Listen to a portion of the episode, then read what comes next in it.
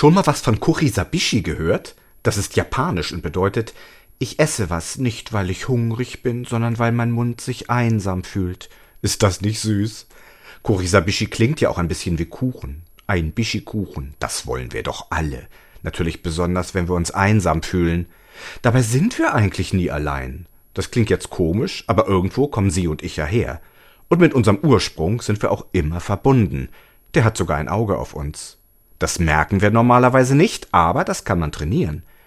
Spüren Sie einfach mal in einem stillen Moment Ihr Herz und stellen sich vor, dass da die Liebe drin ist von dem, der uns alle gemacht hat. Das hilft definitiv gegen Einsamkeit und macht nicht so dick wie Kuri Sabishi. Kommen Sie gut durch die Nacht. Sören Kalsen von der katholischen Radiokirche.